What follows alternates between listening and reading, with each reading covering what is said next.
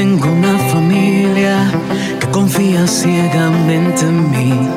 Tengo unos pequeños que le sobran ganas de vivir. Yo tengo una esposa que le basta solo con creer de que todo estará bien, que todo estará bien. Y yo tengo un padre que camina siempre a mi lado, que me ama tanto que nunca me ha abandonado, que me da las fuerzas para seguir avanzando, para lograr lo que quiero y así seguirle cantando. Que yo tengo un padre que nos ama tanto, cuida a mi familia, carga su brazo y de lo malo, él siempre me ha cuidado yo tengo un padre que nos ama tanto, cuida a mi familia, nos carga en su brazo y en la prueba no me ha desamparado. Ay, no, no. Ay, no, no. Ay, no, no. No me ha desamparado.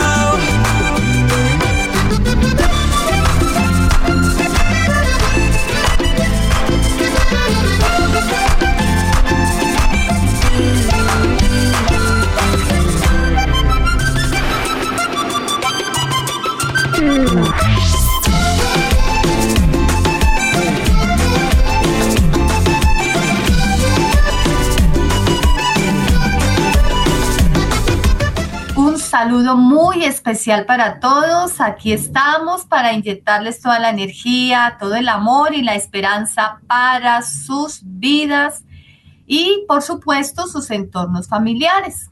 Aquí estamos en este su programa Juntos en Familia desde esta emisora Radio María 1220 de la AM y llegando a cada rincón de la ciudad de Bogotá y en el resto del país. Qué alegría estar nuevamente con todos ustedes. Saludamos a todos nuestros oyentes en el exterior desde esta emisora del cielo que logra llegar hasta sus hogares desde la ciudad de Bogotá. Qué bueno estar de nuevo con todos ustedes. Qué alegría estar transmitiendo nuestro programa, pero sobre todo siendo testigos del amor y la misericordia de Dios. Yo soy la hermana Gloria Camargo, orientadora de tu familia, y con nosotros Adriana, nuestra orientadora familiar, y Sandrita, nuestra psicóloga de cabecera. Cordial saludo, Adriana, cordial saludo, Sandrita. Buenos días, hermana, y buenos días a todos los que nos están escuchando. Gracias por la invitación. Buenos días, hermana Gloria, buenos días, Adriana, buenos días, nuestros queridos oyentes. Gracias por la invitación. Bueno, y como no puede faltar nuestro Creador y nuestra Santísima Madre que está con nosotros aquí, nos vamos a poner en sintonía de oración.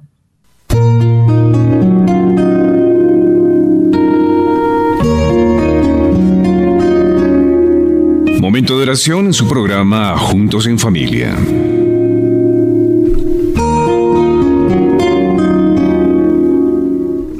Del Santo Evangelio, según San Mateo, capítulo 24 del 37 al 44. La venida del Hijo del Hombre recordará a los tiempos de Noé. Unos pocos días antes del diluvio, la gente seguía comiendo y bebiendo, y se casaban hombres y mujeres hasta el día en que Noé entró en el arca. No se dieron cuenta de nada hasta que vino el diluvio y se lo llevó a todos. Lo mismo sucederá con la venida del Hijo del Hombre. De dos hombres que estén juntos en el campo, uno será tomado y el otro no. De dos mujeres que estén juntas moliendo trigo, una será tomada y la otra no. Por eso estén despiertos porque no saben en qué día vendrá su Señor. Fíjense en esto. Si un dueño de casa supiera qué hora de la noche lo va a asaltar un ladrón, seguramente permanecería despierto para impedir el asalto de su casa. Por eso estén también ustedes preparados, porque el Hijo del Hombre vendrá a la hora que menos espera. Palabra de Dios. Gloria a ti, Señor Jesús.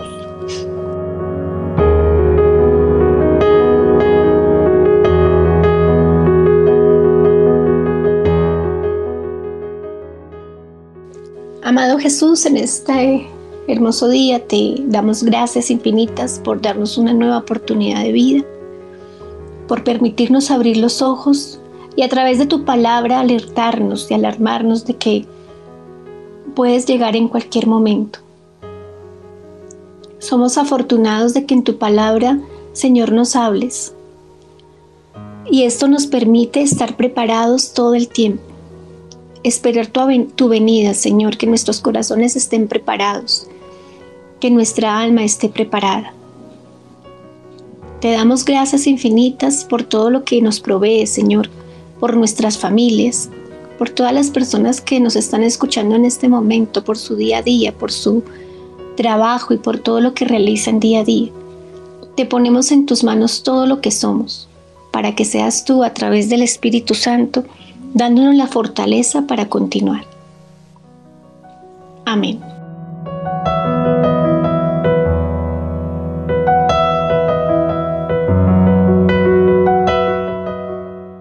El adviento nos invita a lo nuevo, a que algo o mucho sea distinto de lo anterior, de lo que veníamos haciendo.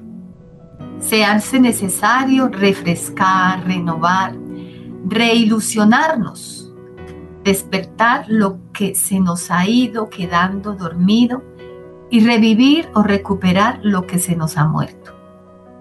Este tiempo es un tiempo para revisar un poco cómo hemos venido llevando nuestra vida. El ritmo de la vida nos va desgastando, a veces muchísimo más de lo que nos damos cuenta.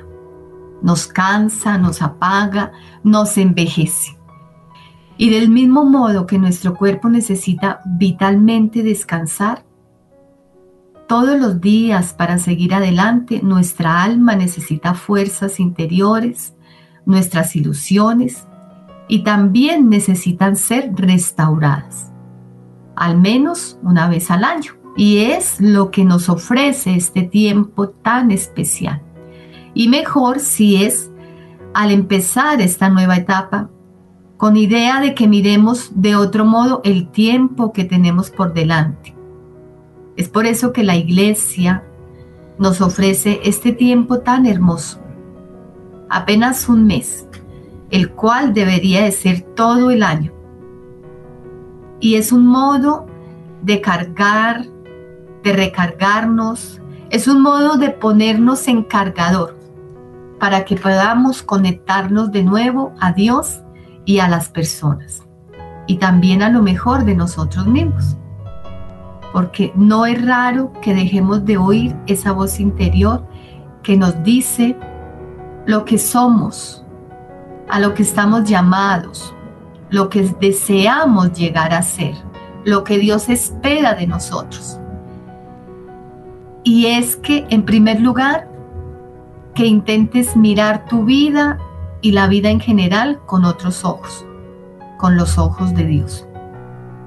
En segundo lugar, que te despiertes. Cuando uno está dormido no se entera de lo que ocurre a su alrededor, a no ser que sea algo muy estruendoso y nos cause algún sobresalto. Jesús nos invita a estar en vela, despiertos, y en tercer lugar, desnudarnos y vestirnos. Nos lo ha propuesto San Pablo también en cada una de sus lecturas y en todas esas bellísimas lecturas que Dios nos ofrece en este tiempo de adviento. Hay ropas viejas que no nos sientan nada bien, aunque nos sintamos cómodos con ellas. Entonces, deshagámonos un poco de esas vestiduras viejas y revistámonos de vestiduras nuevas para poder recibir a ese recién nacido como Dios quiere que lo recibamos en nuestro corazón. Amén.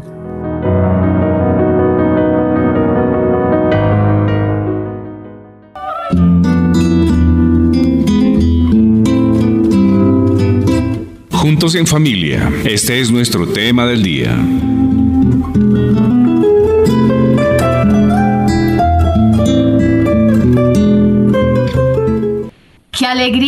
Estar nuevamente con ustedes. Qué alegría compartir este tiempo tan bonito como es el tiempo de Adviento.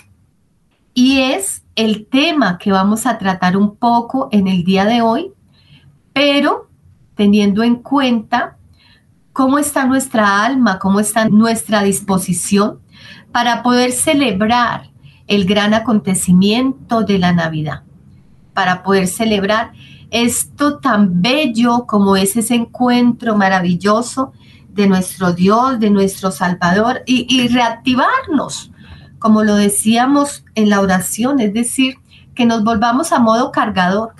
Y ese modo cargador para podernos conectar con nosotros mismos y con las personas que están a nuestro alrededor. Por eso, este tiempo de Adviento nos trae lecturas muy bellísimas, pero además de eso, eh, un mensaje muy especial y es el de prepararnos y preparar nuestra vida y nuestro corazón para poder estar con nuestras familias como deberíamos estar durante todo el año, durante toda nuestra vida y dentro de la cotidianidad. Es por eso que en este tiempo de Adviento traemos un tema muy especial y es el cómo enseñarles la paciencia a los niños para que no se impacienten, para que nuestros jóvenes que ahorita que quieren todo tan rápido porque somos muy inmediatistas frente a las cosas, entonces es que es revisarlos un poquito, en primer lugar nosotros, pero también cómo enseñarles a nuestros hijos. Y para eso tenemos a nuestra orientadora de familia, Adriana, que nos va a dar unas pautas importantes frente a esto pero también tenemos a nuestra psicóloga de cabecera que nos va a ayudar. Entonces, ¿qué tan impacientes somos? Por ejemplo, podremos decir yo soy la mata de la paciencia o por el contrario necesito obtener esa don, esa virtud. Yo por lo menos estoy en esa tarea pidiéndole a Dios que me dé la paciencia y la tolerancia para vivir muchas cosas importantes dentro de mi entorno familiar. Uno sabe que tiene que saber esperar, cuando uno sabe ser paciente, estamos generando en el corazón esperanza. Pero ¿cómo es ser paciente con nosotros mismos y con nuestras familias? Una muy buena pregunta, hermano. Yo pienso que es una de las virtudes más difíciles. Por algo dicen que la paciencia es la madre de todas las virtudes. Justamente, pues no es sencillo de, sostenerla, digo yo, es la palabra. Pues aprendemos de niños a esperar, en nuestra generación pues era aún más fácil que nosotros fuéramos obedientes y teníamos otro modelo de educación muy distinto al de ahora. Sin embargo, adultos también perdemos la calma y es lo peor que nos puede pasar porque pues la paciencia requiere eso, calma, eh, serenidad y una reacción contenida, si se puede usar la palabra, hermana. Entonces, el mundo hoy nos lleva a la velocidad, lo que su merced dice, a la inmediateza, que ya, que se solucionen las cosas ya, que lo que, que yo primero, que me solucione, que me atiendan, quiero esto y no me han resuelto, entonces ya armo conflicto. Y se trata precisamente de poder desarrollar como espacios personales donde uno sepa cómo contenerse. Por eso existen las técnicas que ya hemos hablado también en programas de la respiración, de contar hasta 10, antes nos decían, de pronto hacer una oración, de sostenerse uno, retirarse de ese escenario que le está propiciando a perder la paciencia, porque es lo más crítico. Si yo respondo a esa situación dura, difícil, igual con conflicto, con agresividad, pues, pues ya perdimos el año. Entonces, pues la, paciencia es una cualidad, es una virtud yo pienso que se cultiva día a día, con, con esfuerzo personal y conciencia, con conciencia y de verdad con el ánimo de uno pues ya como adulto ser un buen modelo y un ejemplo para sus hijos, para su comunidad y por sí mismo, porque nos estamos haciendo un bien como dice la hermana. Yo pues obviamente se me puedo perder la paciencia, pero busco a solas coger el cojín y patearlo y darle puños y esa es una forma de desahogo también terapéutica pero públicamente no puedo darme ese, lujo, no puedo, definitivamente. Digamos que hoy el tema en general, para que nuestros oyentes se contextualicen un poco, es cómo enseñarles a nuestros hijos, a nuestros niños, a nuestros jóvenes a ser pacientes, porque la paciencia, digamos que es esa capacidad de esperar, es un valor que puede y debe ser enseñado a los niños desde las más tempranas edades. Y la paciencia, digamos que tú lo decías ahorita, es una virtud, es una habilidad que ayudará, digamos, a los niños a convivir adecuadamente con los demás, a tener esa calma, a evitar ese nerviosismo, porque a veces los agobiamos por una cantidad de cosas, pero los agobiamos también a través del impulso. Y eso a veces, el ser pacientes o esa impaciencia, a veces se puede convertir en una tortura. Entonces, si quisiera que Adrianita, o sea, nos abordaras un poquito, igual entre, entre todas ahí vamos haciendo la dinámica, porque sí es eso, cómo enseñarles, cómo enseñarles a ellos. Hoy el tema central va a ser ese, o sea, cómo enseñarles a nuestros niños a ser pacientes. Y dentro de 15 días quiero que abordemos esa paciencia con nuestras familias, pero digamos cómo tener esa paciencia al adulto mayor, cómo tener esa paciencia con mi esposo, cómo tener esa paciencia con mi esposa, cómo tener esa paciencia con mi hermano, bueno, es decir, ya dentro de una edad adulta. Bueno, hermanas y Sandrita y todos los que nos están escuchando, es un tema bien interesante, bien bonito, es una virtud que tenemos que mm, ir aprendiendo poco a poco, que no es fácil, pero que es necesaria. Primero porque pienso que la paciencia viene de paz y es la paz que nosotros tenemos en nuestro corazón. Si tenemos paz en el corazón, pues muy seguramente podemos desarrollar todas las diversas actividades que tenemos durante el día. Pero si estamos pensando todo el tiempo que hay que hacer, porque como decía Sandrita, venimos en un mundo inmediato donde todo tenemos que hacerlo rápido y es ya, como yo diga, entonces no estamos en calma, todo el tiempo estamos pensando, en nuestra mente está, piensa y piensa qué tiene que hacer desde que se levanta hasta que se acuesta.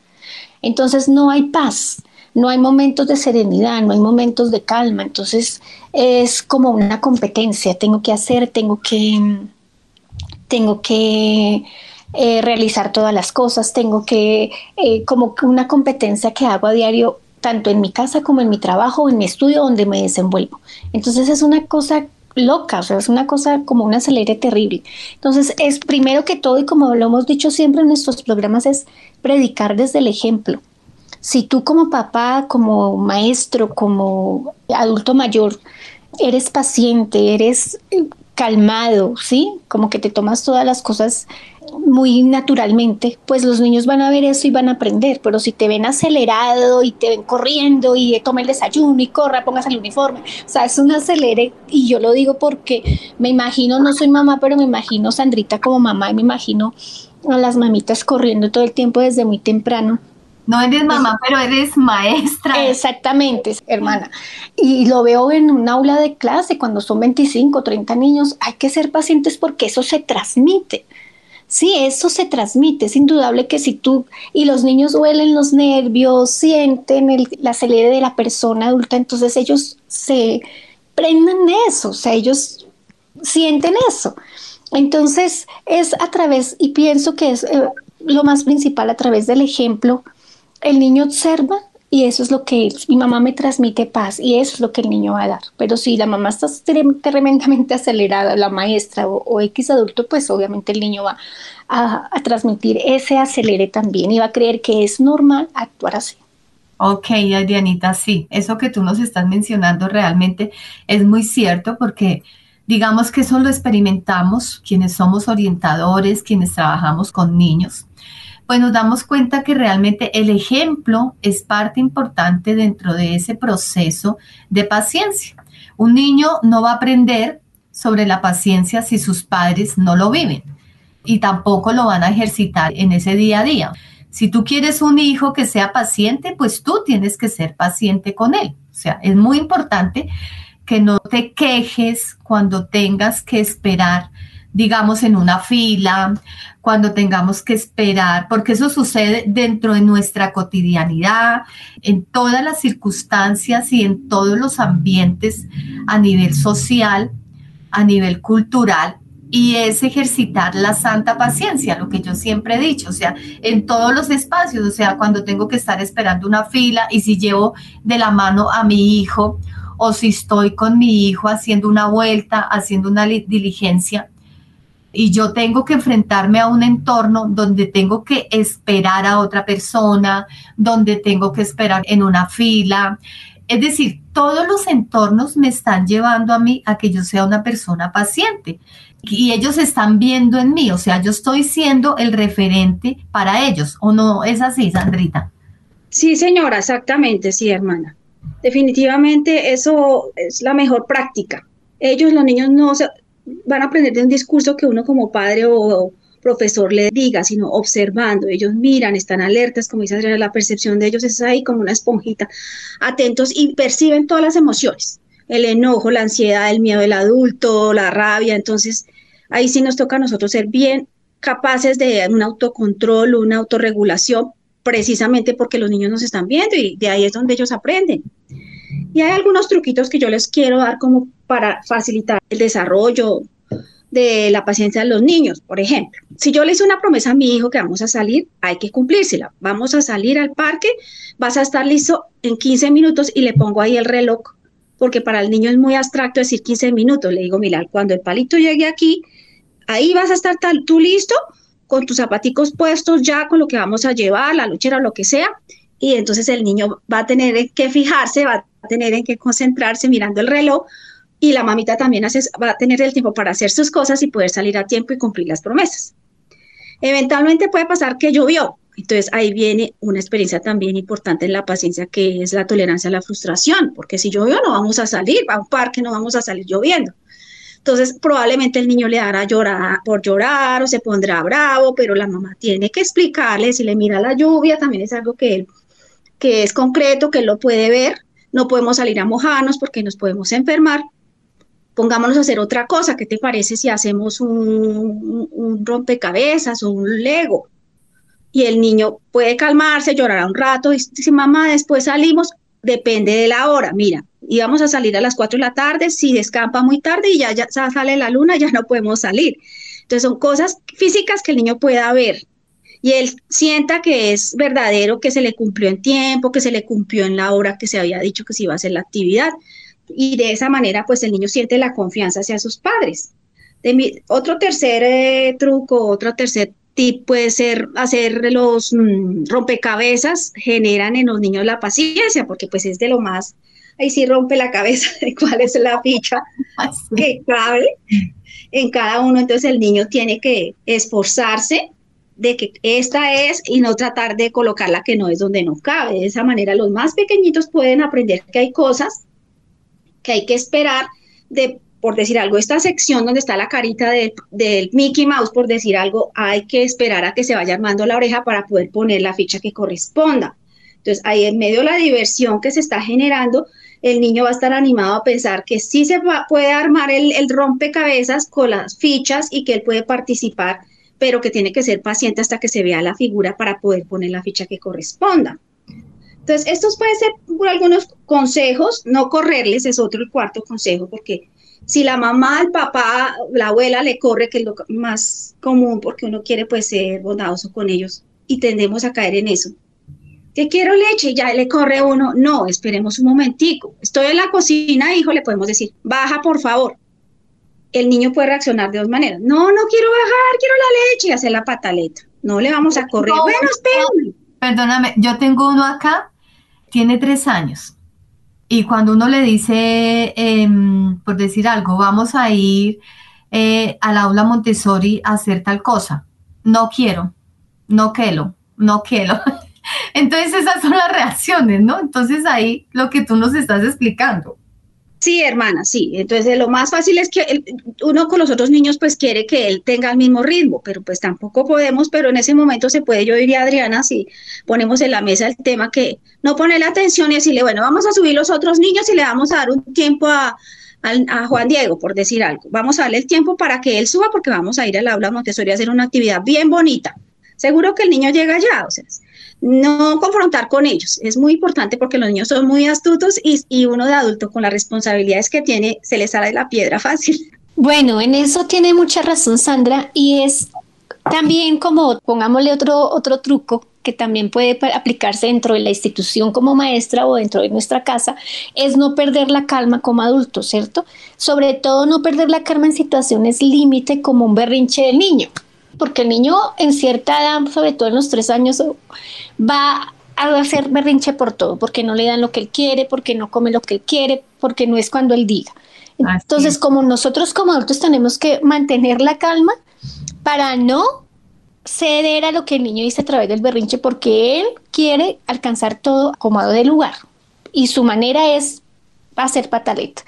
Entonces, él se dará cuenta de que las cosas hay que tomarlas con calma si yo no me pongo al nivel de él, porque como adulto tengo que tener la calma y no ni gritarle, ni sacudirle, sino respirar profundo, también invitarlo a él a que respire profundo, a que llore, porque pues él tiene que reconocer sus emociones, por qué está llorando, por qué te estás sintiendo así, qué es lo que pasa, y transmitirle esa calma desde el adulto a él. Sí, desde que yo estoy calmada, él también debe estar, empezar a, calmarse, empezar a hablar, empezar a respirar, a decir, pasa esto, me siento así, y, como calmadito, pero no dejarnos dominar por el berrinche del niño porque ahí estamos perdiendo como esa cordura como adultos. Mira que, o sea, está muy interesante todo esto que ustedes nos están aportando en este tema tan importante que hoy estamos abordando. Y si quiero seguir apuntándole a esto porque realmente con los niños fácilmente nosotros como adultos perdemos la calma, porque vuelvo y repito, o sea, somos muy inmediatistas, queremos todo ya y queremos también, hay una cosa eh, muy importante y es que nosotros queremos que nuestros niños también caminen al ritmo que nosotros vamos caminando como adultos y realmente no es posible porque pues su cerebro hasta ahora ellos están formando y hasta ahora ellos tienen esa capacidad para poder asimilar ciertas cosas que ya nosotros como adultos hemos asimilado. Entonces, sí quiero que sigamos abordando esto, quiero que ustedes nos sigan dando esos tips, esas pautas importantes para poderles enseñar a nuestros niños la virtud de la paciencia. Pero nos vamos a ir a una pequeña pausa musical. Ya volvemos.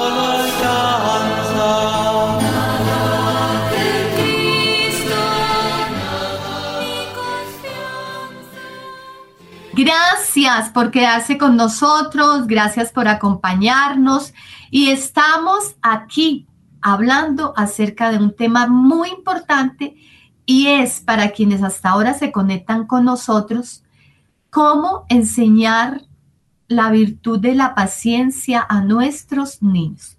y nos quedábamos con unas técnicas importantes que nos enseñaba nuestra orientadora Adriana y también nuestra psicóloga Sandra para poder ejercitar el don de la paciencia. Y decíamos hace un rato, y una de ellas, el también el ser ejemplo para ellos, el que seamos signo de ejemplos para que ellos desde pequeñitos, desde esas tempranas edades, puedan atender y puedan aprender a ejercitar el don de la paciencia. Eh, la paciencia a la hora de jugar también es importante trabajarla con el niño, porque todos los juguetes, digamos que la tendencia de ahora no es tener el la muñequita que no tiene pilas ni nada, sino ser algo como complicado y tiene un manual. Entonces, si yo le leo el manual al niño, aprovecho para ejercitar la paciencia con el niño, porque todo aprendizaje requiere tiempo y paciencia y no saco el juguete y ya me pongo a jugar y después como no lo supe hacer funcionar hasta lo daño o el niño lo daña y termina llorando y no lo pude disfrutar. Entonces, esa es una estrategia también bien sencilla donde al niño se le sienta y se lee el manual juntos y se aprende a manejar el juguete. Si el juguete es de montarse, una bicicleta, un carrito, también escuchar lo que el niño quiere hacer y ayudarlo a, conseguirlo con paciencia, paso a paso, no aceleradamente, sino uno de papá tiende por la alegría de ver que destapó su regalo. Venga, lo moto, no, despacio, mira, aquí tiene, este carrito funciona así, aquí tiene el pito, aquí tal cosa, de esa manera se conecta con el niño, se le está enseñando la paciencia y pues dedicamos tiempo también para estar con él.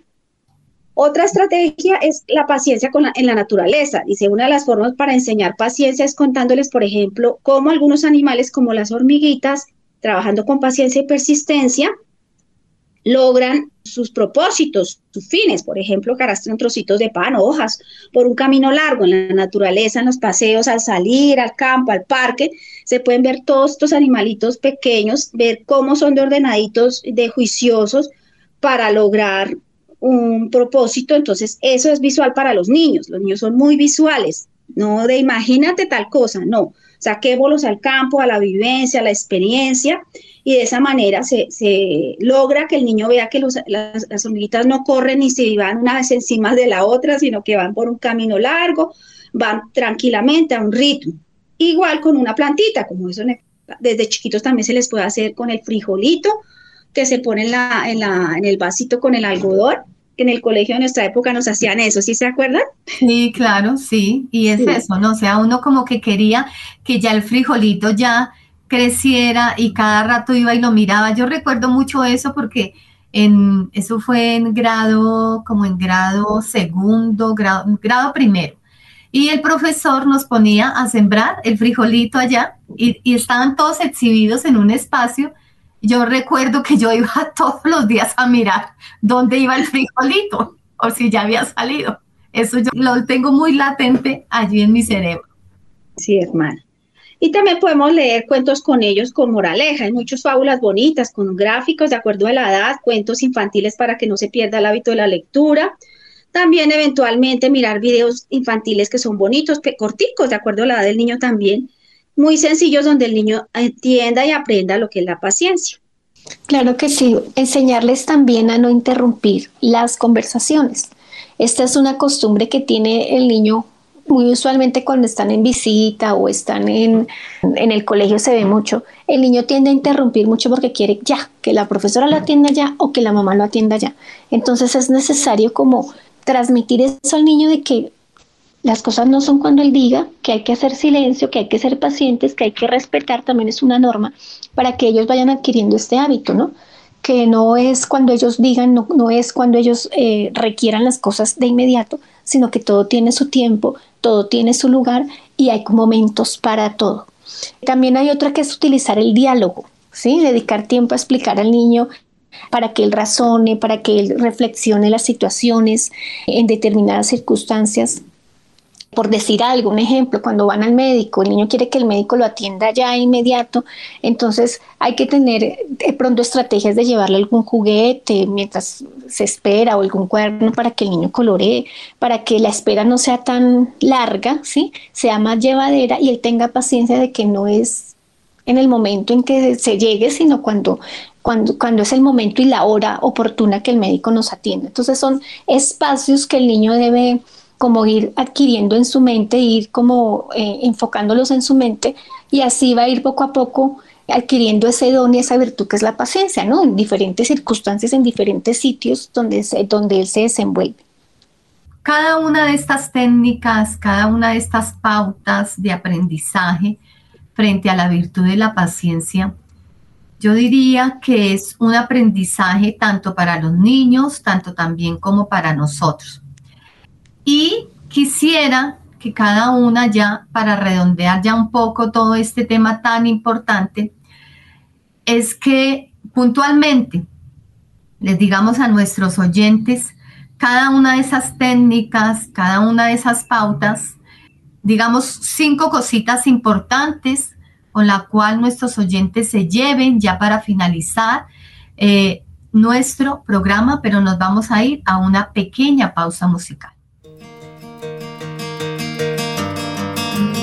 De repente la tristeza ya no te deja sonreír. Cierra los ojos, solo piensa que lo mejor ya está por venir.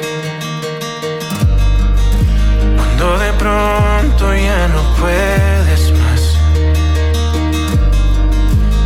la fe se fue de aquí. Mm. Si algo termina, algo comienza y lo mejor ya está por venir. Acuérdate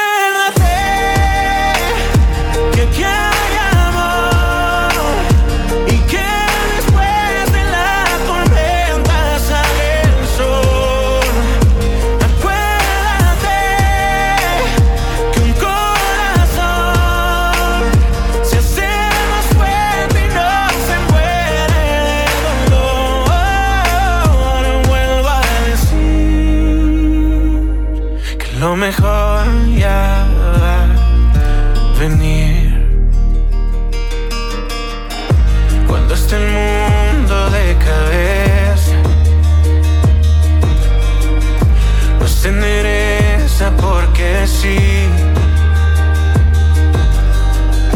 Dale la vuelta a la tristeza y a lo.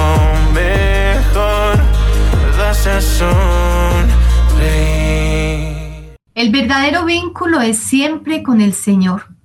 Todas las familias tienen necesidad de Dios, todas. Necesidad de su ayuda, de su fuerza, de su bendición, de su misericordia, de su perdón.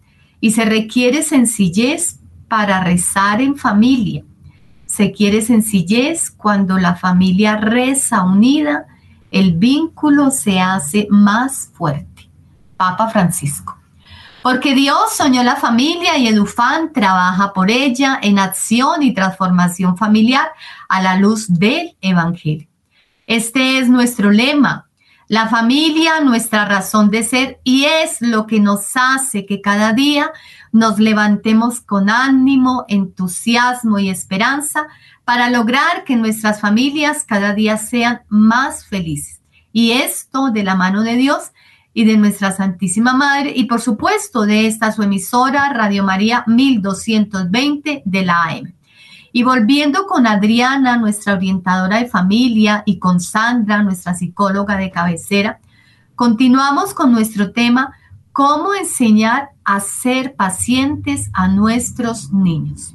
Adriana, vámonos entonces con esas técnicas y con esas cinco cositas puntuales para que nuestros oyentes ya se lleven y pongan, podamos poner en práctica todo esto tan importante como es la virtud de la paciencia.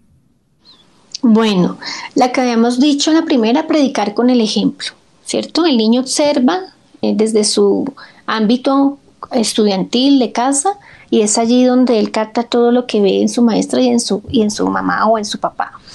Eh, la segunda, no perder la calma.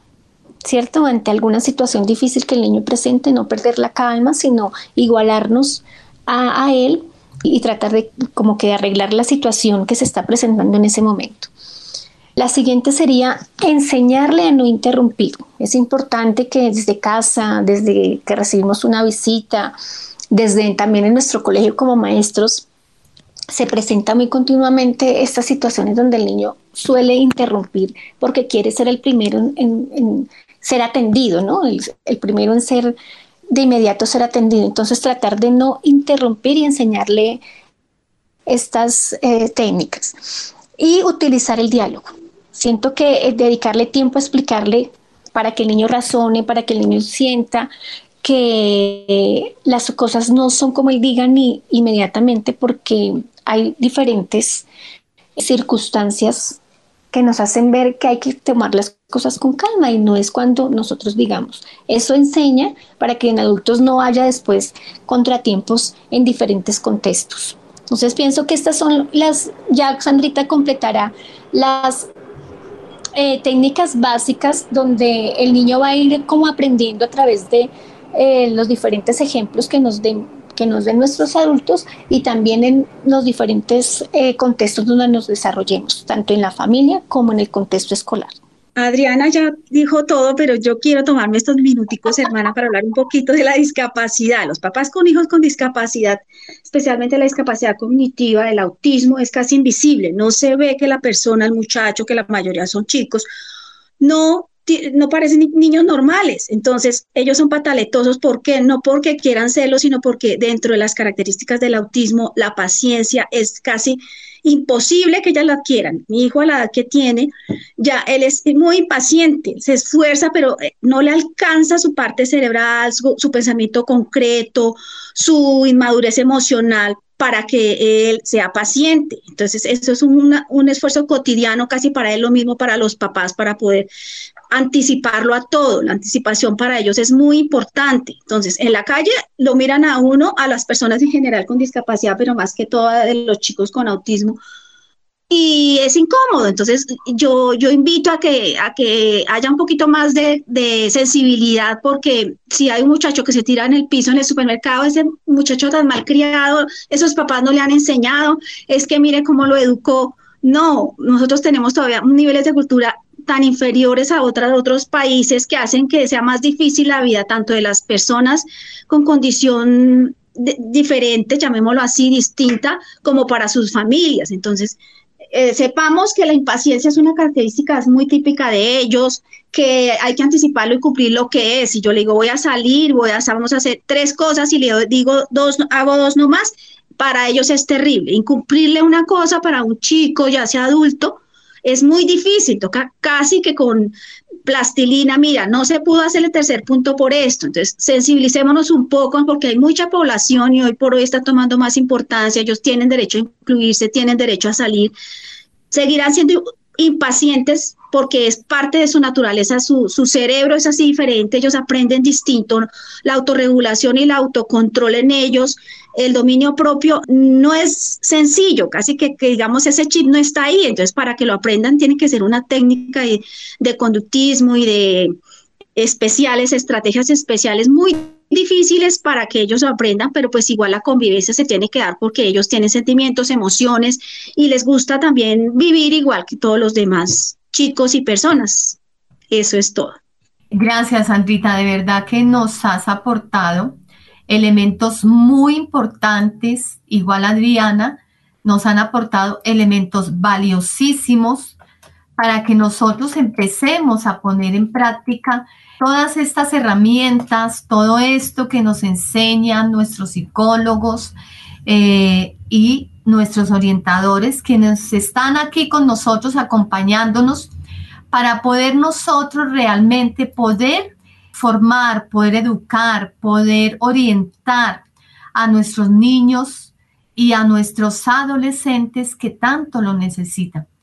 Yo quiero, para finalizar este tema tan importante, y es realmente acudir frente a lo que nos, a ese llamado que nos hace la lectura durante todo este tiempo, durante este tiempo tan hermoso como es el tiempo del Adviento, y es un tiempo que nos llama a la espera. Y esto es sinónimo de paciencia. Entonces, es aquí donde tenemos que empezar nosotros a ejercitar la paciencia, a ejercitar el ser tan impacientes, porque en todos los medios, en todas las circunstancias, estamos llamados a que ejercitemos la paciencia. Y más con los niños y ahorita que es época de, de vacaciones, donde vamos a tener que compartir mayor tiempo con ellos, es empezar a ejercitar todo esto para que ellos vean en nosotros ese referente, ese referente de autoridad y de ejemplo, para que ellos también empiecen a caminar desde ahí. Entonces, hemos llegado al final de nuestro programa y los esperamos nuevamente dentro de 15 días para volver con esta segunda parte de ejercitar la paciencia, pero ya con nuestras familias, es decir, con ese adulto mayor que vive con nosotros, con ese esposo, con esa esposa. ¿Cómo ejercitar la paciencia con estas personas que están a nuestro lado? Gracias a nuestros productores, al padre Germán Acosta, quien hace posible que Dufan haga su labor por la familia, y a todos ustedes, los protagonistas de este programa, Juntos en Familia. Un abrazo gigante, Señor, el pasado a tu misericordia, el futuro a tu providencia, el presente a tu amor. Señor, tú sabes que lo único que tengo es el día de hoy para amarte a ti y a quienes me has dado. Amén. Gracias, Adriana. Gracias, Andrita.